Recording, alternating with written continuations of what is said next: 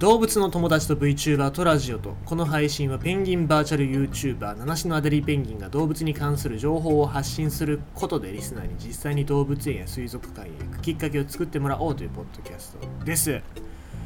いやーもう今日はもう感動でしたよ。感動。何が感動かっつったら今朝ですかね。僕が飼育というか一時保護してる、日本ヤモリのヤスですけど、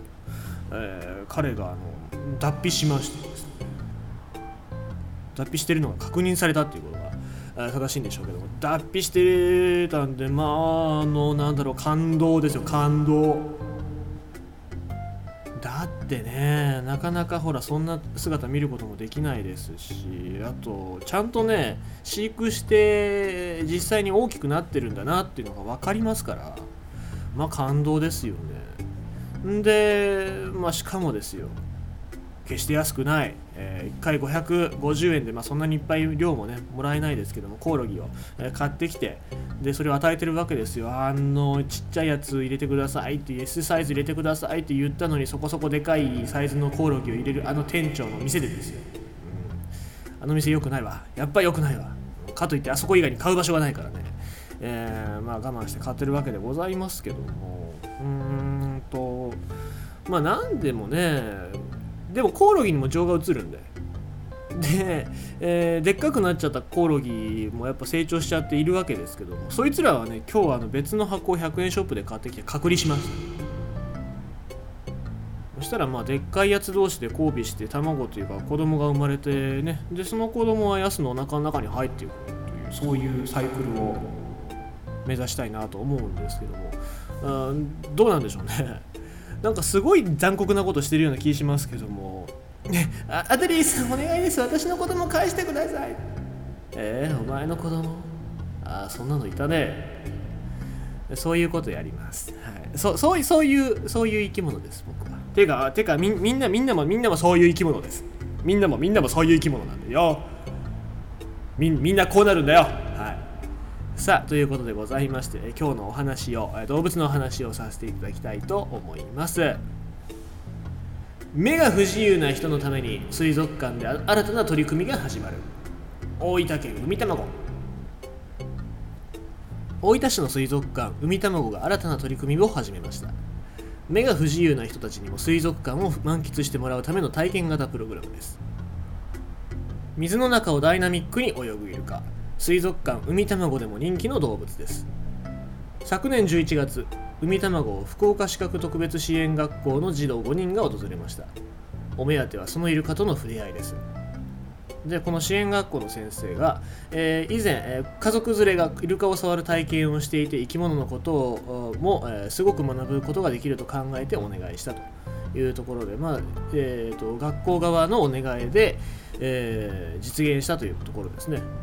でこれどうすれば目の不自由な子どもたちがより満喫できるのか。また滑りやすいバックヤードを安全に移動できるのか。飼育員たちは学校側と意見を交わしながら試行錯誤を重ねてきました。海卵の職員さんは目に障害のある人の気持ちになったり何ができるのかということから始めた。そして迎えた当日、えー、海卵のスタッフさんが、えー、イルカのおでこに触らせて、えー、あげたりとか、えー、いろいろなことをして、えー、で生徒さんは非常に喜んでるというところですね。で頭の丸い鼻ゴンドウなんかっていうのも触らせて、えー、ちゃんと説明も交えてさ、えー、触らせてあげていたというそういう様子が。これは、えーと、テレビ大分の映像から確認できますけどもね、えー、で飼育員の指示に従いながらイルカに触れる子どもたち。初めは恐る恐るでしたが次第に慣れてきた様子で体の感触などを楽しんでいました。さらに餌やりにも挑戦し思い出に残る楽しい時間を過ごしていました。えー、で学校、えー、特別支援学校の先生はこんな風に動いていたとか子どもたちの口から出てきたのですごく興奮していてみた、えー、していたみたいだし、え大喜びでした。で海卵の職員さんはすごくはしゃいで楽しんでくれている子どもたちの笑顔を見るとよかったよかったなこれでよかったんだと安心に変わりました。で海卵では今後も依頼があれば応じる方針で誰でも楽しめる水族館を目指していきたいと話していますというとこですね。えー、まあその通りでございましてその通りというか、まあ、素晴らしい活動だなと思いましてですね、えーとまあ、動物園だったり水族館だったりっていうのはもうなんだろう。視覚障害者の人がどう楽しめるかっていうこともやっぱ考えないといけないなと思うわけですよね。えー、例えば、すみだ水族館僕前行った時なんかっていうのは展示のパネルなんかっていうのがあったりとかね、えー、そういうのがありましたし、ちゃんと動物の形だったりとかっていうのが理解できるように、うんまあ、そういう展示っていうのがあってもいいんじゃないかなと思いますよね。えー、まあ、そういう時に何が必要になるかっていうと、触るコンテンツ。触るコンテンツっていうのは例えばまあ動物、まあ、生き物だったら触れる動物もいれば触れない動物もいたりもしますよね、えー、まあ、だからじゃあ触れない動物に対してどうやって対応するのかっていうと、まあ、実際にこうやって職員さんたちが、え配慮しながらっていうのも必要だと思うんですけども例えば、えー、その質感と同じような展示物を置いておくとかあとは剥製とかですね。剥製まあダミーダミーというか、えー、レプリカみたいなやつを1体置いとくだけで視覚障害者の子どもたちだけじゃなくって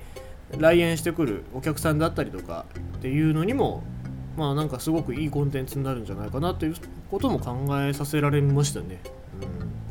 まあ、なかなか自分たちはそういう目線で動物園を見てませんからですね、まあ、そういう子たちがどうやったら楽しむことができるのかっていうことを考えて工夫して実行していく職員さんだったりとか、えまあ、飼育員さん運営側っていうところにも頭が下がる思いだなというふうに思いましたし逆に言うと我々もそういう特別支援学校の子どもたちっていうのが来た時にどういう見せ方になってるのかなっていうのをちゃんと